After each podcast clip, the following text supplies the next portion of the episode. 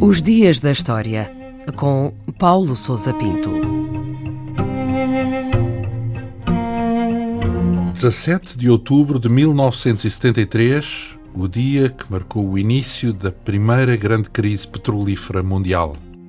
Foi nesse dia que os ministros do petróleo de diversos países árabes da OPEP, ou seja, o cartel de países produtores de petróleo, tomaram um conjunto de medidas inéditas que visavam o uso da sua posição dominante no mercado petrolífero para fins políticos. A produção de petróleo sofreu um corte inicial de 5% e os países árabes iniciaram um embargo aos Estados Unidos da América, Reino Unido, Canadá, Países Baixos e Japão, mais tarde alargado à Rodésia, atual Zimbábue, África do Sul e Portugal. Estava em causa o apoio das potências ocidentais a Israel no conflito que então opunha este país ao Egito e à Síria e que ficou conhecido como a Guerra do Yom Kippur. A crise agravou-se nos dias seguintes com a adesão da Arábia Saudita ao embargo, depois de o presidente norte-americano Richard Nixon ter aprovado uma ajuda de emergência a Israel no valor de mais de 2 mil milhões de dólares. Ao longo de vários meses, os cortes na produção chegaram a ultrapassar os 25% e o preço do crudo quadriplicou conduzindo a economia mundial a uma crise sem precedentes. E qual foi o impacto dessa crise e como é que foi resolvida? Os efeitos da crise foram imediatos, globais e profundos.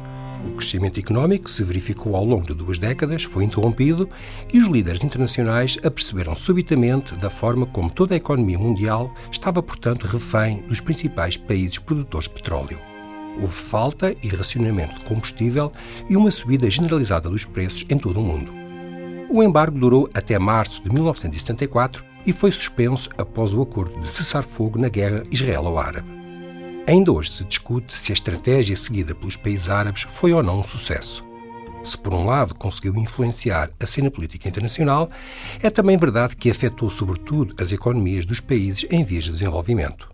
As grandes empresas petrolíferas não foram afetadas e obtiveram enormes lucros com a subida dos preços.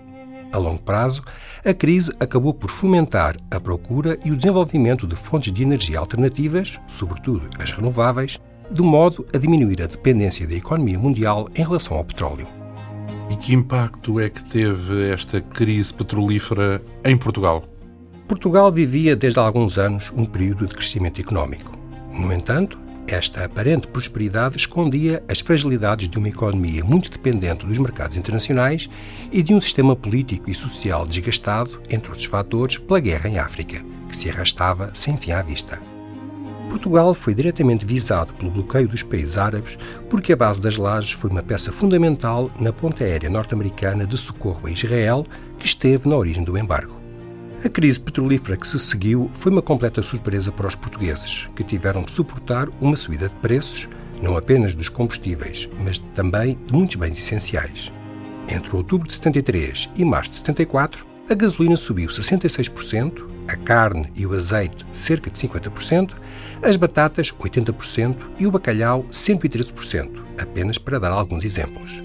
A crise económica contribuiu, portanto, para agravar o clima de descontentamento social que então se vivia e por acelerar o colapso do regime de Marcelo Caetano, que se consumou a 25 de abril de 74.